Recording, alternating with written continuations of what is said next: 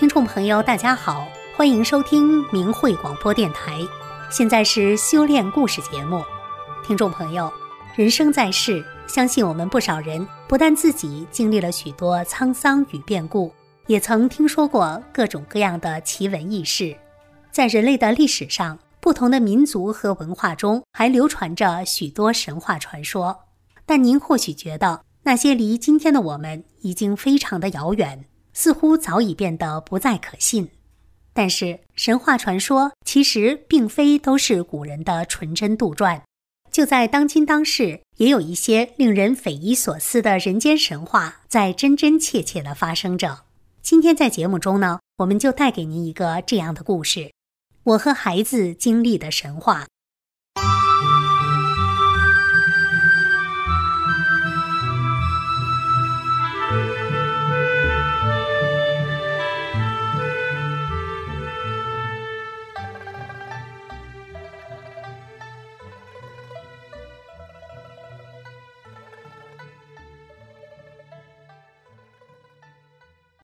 我和孩子经历的神话。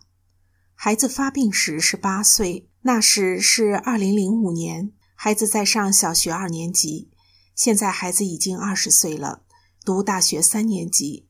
我曾将此文用微信形式发给了单位领导及同事与熟人，很快就传到了当地教育局及政法委。政法委书记召集国安、公安、教育局、中心校。单位领导就我的事情召开专题会议，与会人员每人手机上都拿着这篇微信文章，研究了四个多小时。会后，他们的结论是：我们绝对不能去迫害他，不动他，连威胁都不去威胁他，也不去转化他，尊重他的信仰，让他自由修炼。一班主任兼语文教师。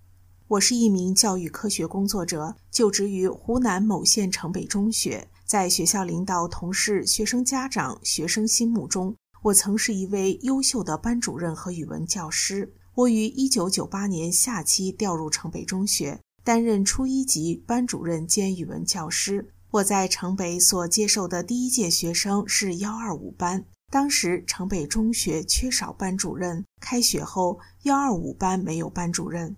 分到该班的优秀生都被那些经验丰富的老师请走了，被调进我这个班的都是经名师测试过后的后进生和父母离异的单亲家庭孩子。当时我这个班单亲家庭孩子就有十七个。开学一个星期后，我才接手这个班。我教了一个星期后，班上最后剩下的家庭条件较好。学习习惯和学习成绩都还可以的唯一一个优秀学生，当时正担任我班班长，也被经验丰富的名师请走了，又换来了一个单亲家庭孩子。至此，我班有了十八个单亲家庭孩子。面对这样一个学生，个人修养、生活习惯、学习习惯，甚至衣着打扮、个人卫生都不尽人意，整体学习成绩差。任课教师普遍情绪消极低沉、怨声载道的班集体，我没有抱怨，更没有被任课教师的情绪带动。我改变以往班主任接新班的思路，制定出针对现状的新的班级工作计划，从学生心情和精神面貌入手。我把要求学生每天穿着得体、干净整洁、朴素大方，保持快乐阳光的心态，作为我这个班主任工作的头等大事。我自己每天第一个来到教室，满面笑容地迎接每一个学生，给每一个学生一句恰当的鼓励与肯定。我带着他们每天从早上就开始一天快乐的生活。工作的第一个月，我每天放学后就和丈夫在街上的快餐店简单的吃点东西，然后由他用摩托车载着我到每一个学生家里家访。我把家访情况制成表格。一个一个去充分了解、掌握学生的情况，包括饮食习惯和食欲状况，我都认真记载。双休日、节假日，我更加充分利用，马不停蹄地走家串户进行家访。一个月以后，我班上的每一个学生，我全都走访了一遍，学生的情况我都了如指掌。我感觉到单亲家庭的孩子心灵深处普遍缺乏真正的被爱的感受。家长普遍性情浮躁，对孩子的教育简单粗暴，甚至因为离异单亲的缘故，父母双方或者爷爷奶奶、外公外婆。及其亲属都只注重从物质上给予孩子多多的补偿，也有的孩子由于父母离异，生活比较困难，甚至一日三餐都得不到保障。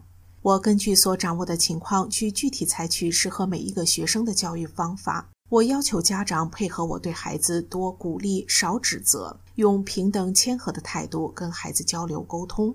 我甚至要求家长用放大镜看待孩子的优点。用聚焦镜看待孩子的缺点与不足。我向家长承诺，把孩子的缺点与不足交给我来纠正。只希望家长能够以平和心态对待孩子，这样我进入了每一个学生和家长的心田，我成了学生和家长的最知心的朋友，我们无话不谈。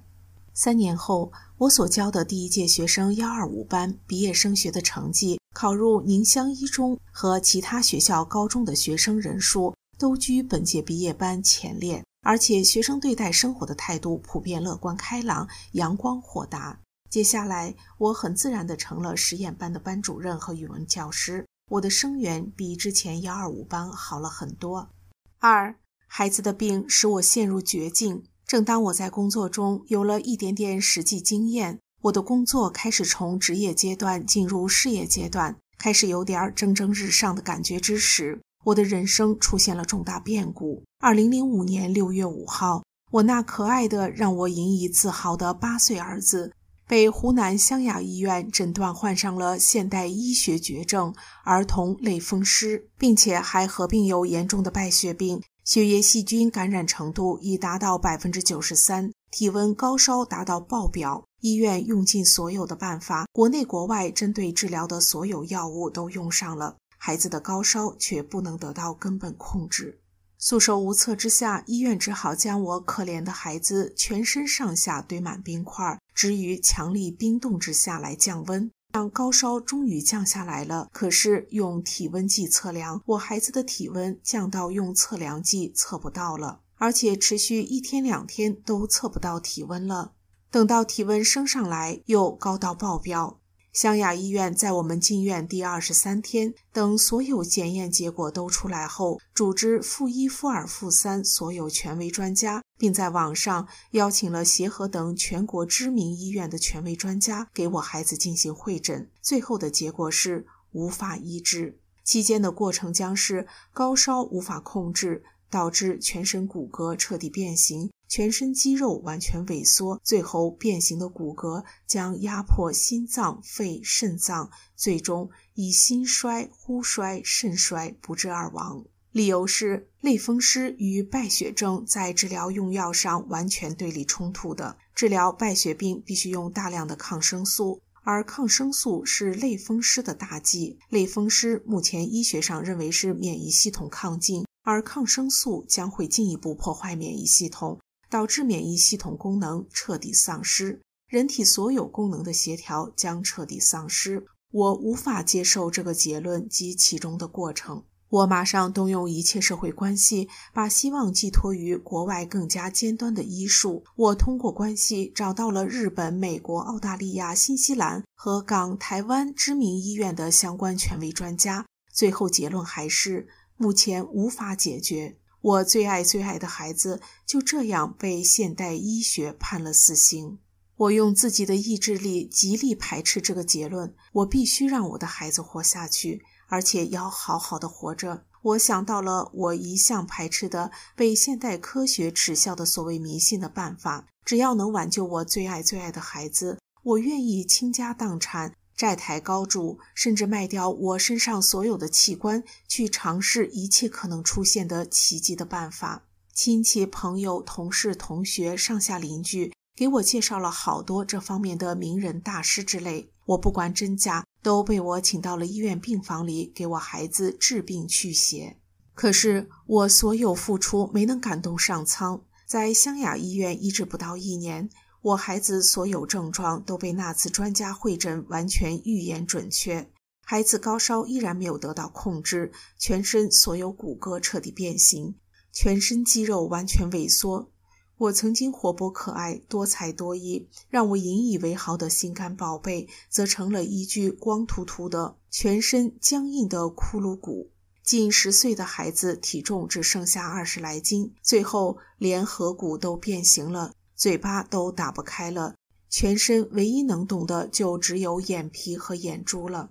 孩子被医院强行要求出院。理由是医院床位高度紧张，对他们来说，我的孩子已经完全没有医治的意义了。踏进家门的那一刻，我一下子完全崩溃了。孩子的父亲，我的丈夫，在孩子得病一星期之后，就因为承受不住那种突如其来的强大打击，曾经治愈多年的癫痫病复发，而且病情相当严重，一天可以复发数次。孩子生病期间，我丈夫脸上、头上、四肢上几乎没有干过血迹和伤痕，经常被摔得鲜血淋漓，鼻青眼肿，腿歪脚跛的。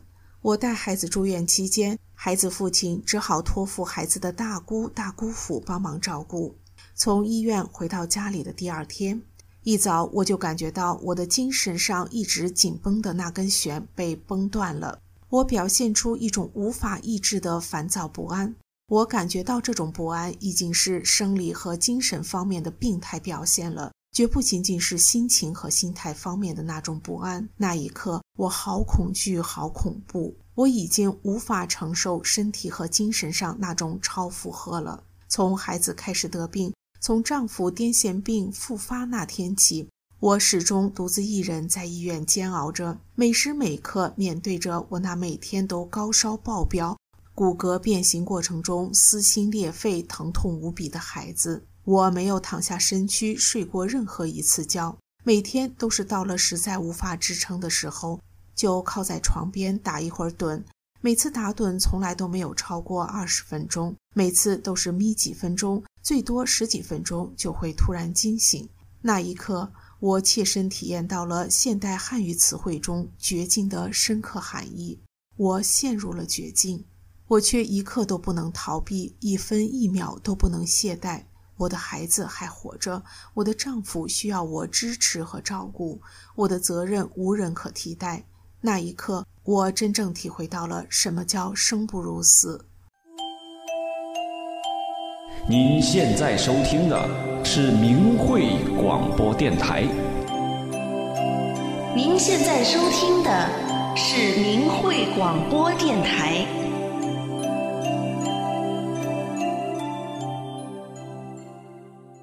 死亡对于我是多么令人向往的美好解脱，可是我却不能去死，我绝对不能丢下孩子和丈夫独自解脱。可是我已心力交瘁，身心疲惫，已经无法承担起面前这副责任了。我连给孩子日常的照顾都做不下来了，我该怎么办？苍天啊！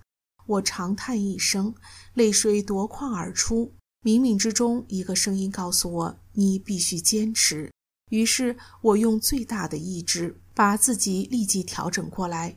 我赶快冲了个澡，依然用笑脸去面对完全瘫痪的孩子及我的丈夫。不过，我心中隐隐有一个念头：如果孩子不能留下，我一定随他而去。孩子前一分钟走，后一分钟我一定走。我绝不比孩子在世上多停留两分钟。我感觉到这一念很坚定，突然感觉自己好轻松。三大法弟子，也许是命不该绝吧。就在我决定放下一切想念，陪着孩子快快乐乐地过好孩子最后的那些日子的那天，二零零六年五月一号，我家来了一位素不相识、面容慈祥的阿姨。她告诉我，法轮功祛病健身有奇效，只要真信。就有起死回生的效果。阿姨说：“不过现在法轮功正遭受残酷迫害，一旦被暴露了，就可能要被开除工作、被劳教、被判刑、被送精神病医院注射迫害中枢神经的药物，送洗脑班酷刑迫害。”他问我敢不敢练。我说：“现在孩子都这样了。”骨骼全变形了，嘴巴都张不开了，吃东西只能用吸管慢慢的一点一点的吸入一点了。医院根本不治了，这还能好吗？他说能。法轮功是佛法，佛法无边，只要真信，什么奇迹都可以出现。好多得各式各样癌症的，得白血病的，得各种稀奇古怪疑难杂症的，好多被医院判了死刑，甚至已经准备后事了的，都完全恢复健康了，现在都可以上班挣钱了。听到这里，我仿佛看到了希望，我当即答应我要练。我说，我都决定去死了，我什么都不怕，我豁出一切，一定带孩子练练试试。我告诉他，我们教育单位的领导、同事都知道我孩子得了现代医学上的绝症，被医院判死刑了。他们都很关心我，同情我的处境。我们学校的校长在我带孩子住院期间，几乎每天都给我打电话，非常关心我孩子的状况。中心校的校长也经常打电话关心我孩子的状况。校长还亲自到医院来看望我和孩子。我告诉他，如果我们单位领导、中心校领导，甚至教育局领导知道练法轮功可以挽救我孩子的命，可以挽救我濒临崩溃的家庭，他们一定不会阻止我，更不会迫害我。我们教育单位的领导都很善良，很有人情味儿，他们都只希望我好，希望我孩子能出奇迹。就这样，我走上了佛法修炼之路，成为了一名大法修炼弟子。四。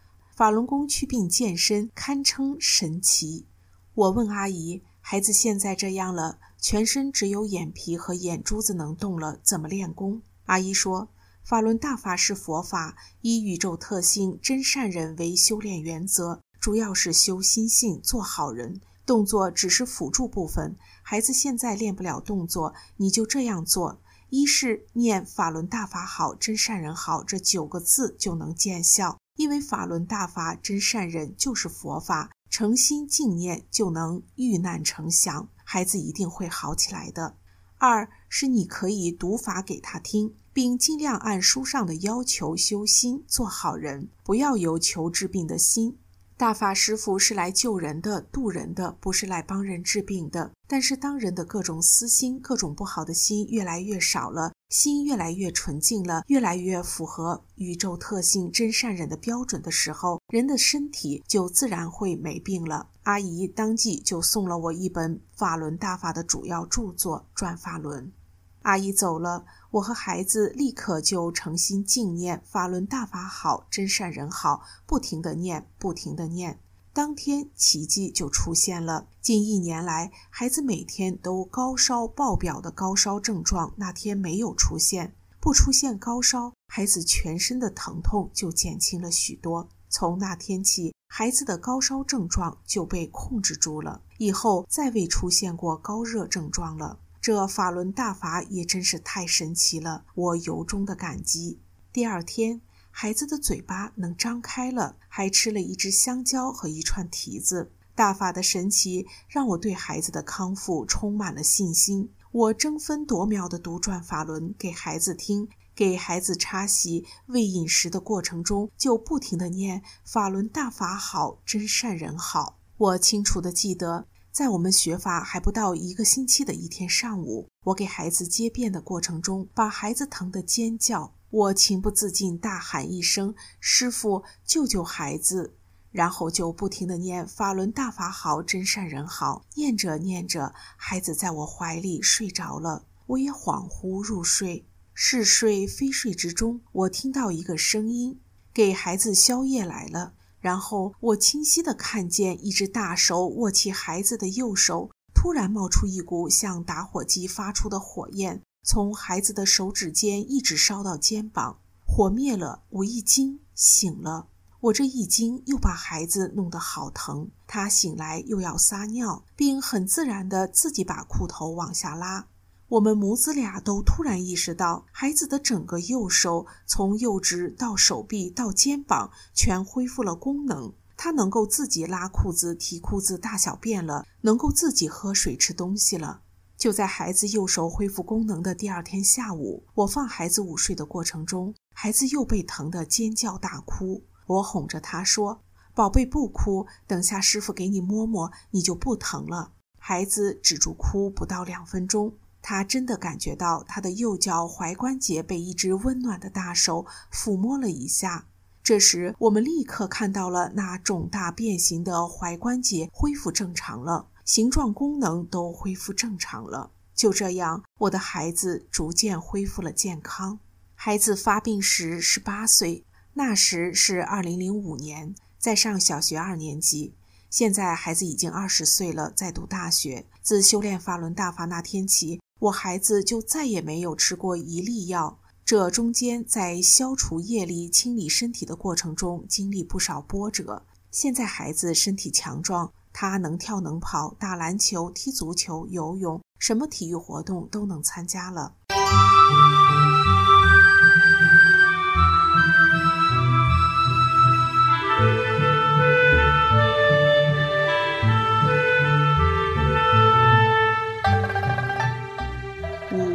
法轮功能开智开会。孩子由于生病，小学二年级还没读完就去湘雅住院了。随着病情的恶化，孩子的精神也出现了问题，由自卑逐渐到完全封闭。当他身体完全瘫痪的时候，他自闭到除了我以外，任何人都不能见，包括他爷爷奶奶等最亲近的亲属，甚至拒绝跟他爸爸交流接触。家里的门窗必须严密关闭，外门关了，连房间的门都不能留一点点缝。门打开一会儿，都会让他感到异常恐惧，甚至窗户都不能开，还要把窗帘拉上。孩子已经身心俱残。现代汉语里没有任何语言能够形容我那时的心情。我觉得自己五脏六腑和情感无时无刻不在烈火中焚烧、煎熬。学练法轮功以后，法轮大法真善人的宇宙法理滋润着孩子那已经干枯死寂的心田。孩子精神上那张严密封闭的门开始逐渐打开，伴随着身体逐渐好转，孩子的精神状况重新恢复到了曾经的乐观开朗、阳光豁达，并且表现出一种修炼人特有的淡定从容。二零零八年暑假过后，孩子能够蹒跚走步了。他提出要去上学，我当时考虑到他很久没和同学接触了，同时又有些自卑内向，所以我决定让他不留级，继续和原班的同学一起上学。目的是让他和同学一起生活、交流、接触，不让他感到孤单。所以只是听听课，还不能写作业。有时身体反应严重了，出状况了，就不上学了。就这样，孩子读完了小学。到上初中的时候，他还不能稳健地走路，上楼下楼还要背。所以在这种情况下，我和班主任及任课老师说，孩子读书是次要的，主要是让他与同学交流接触，让他生活在集体中快乐一些。整个初中阶段，只有在身体状态好些的时候，才适当写点作业。而且初中阶段，孩子身体还未完全恢复，经常有反应出状况。孩子经常不能正常上课，缺课是经常有的事。可是初三毕业会考中，孩子却以六个 A 的优异成绩考入省级重点中学。考虑到孩子身体尚未完全恢复，生活上还需要照顾，我放弃了让孩子去省级重点高中学习的机会。选择了离家较近的一家私立学校上高中，学校免去了孩子三年高中的全部费用，为我节省了一大笔开支。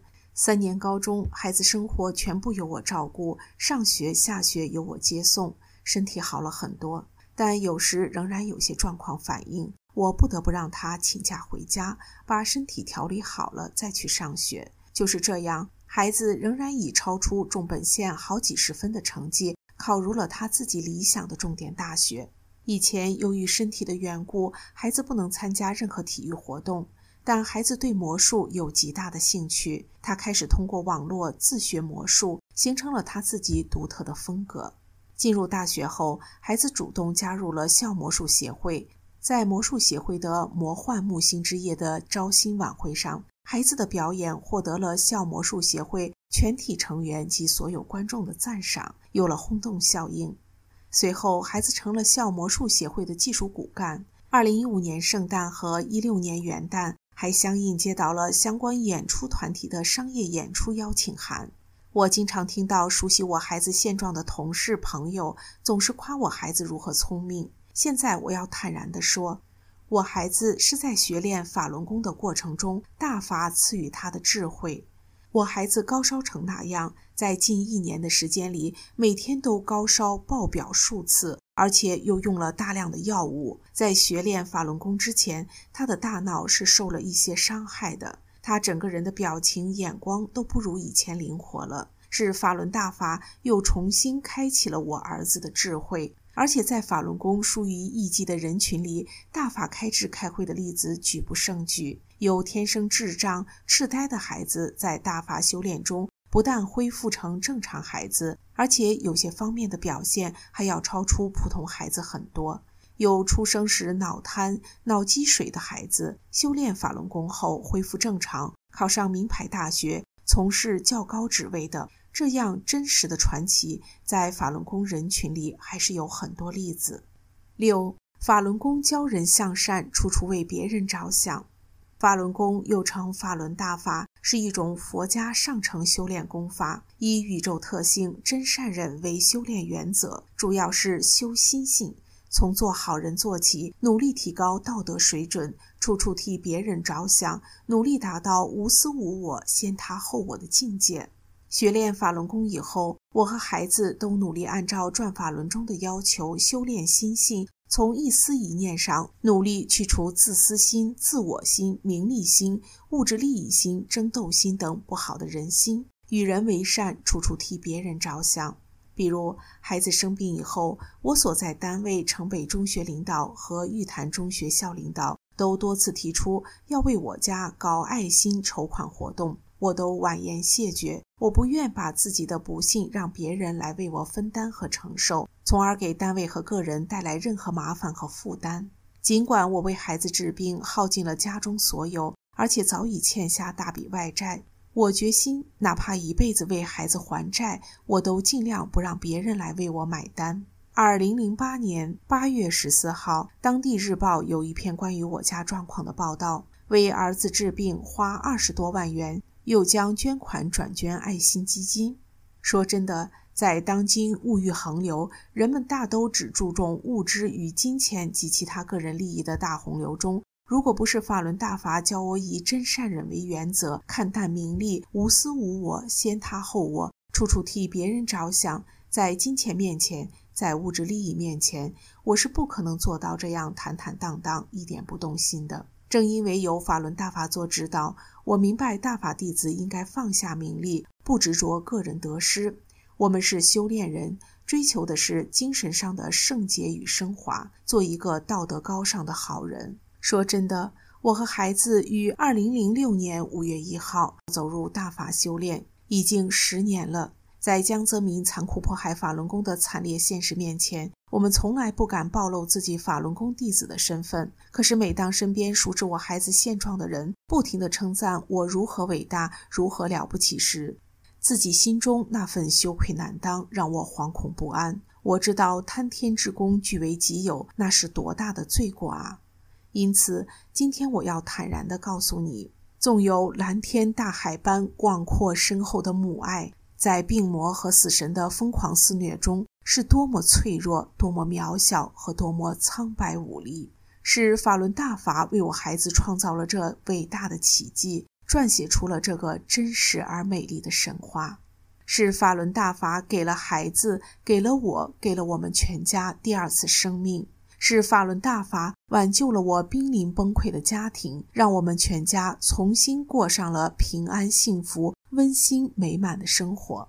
二零一六年四月四号，注：当我因坚持对法轮大法的信仰，正遭受当地六幺零胁迫教育局、中心校与学校领导将要对我进行迫害时，我将此文用微信形式发给了单位领导及同事与熟人，很快就传到了教育局及政法委。政法委书记召集国安、公安、教育局、中心校。单位领导就我的事情召开专题会议，迫害顺利解除之后，结论是：如此优秀的教师、伟大的母亲、伟大的妻子，我们绝对不能去迫害他。我们这次好好利用这个机会，树立一个正面形象，不动他，连威胁都不去威胁他，也不去转化他，尊重他的信仰，让他自由修炼，只要他身体好，精神有寄托，好好工作就行。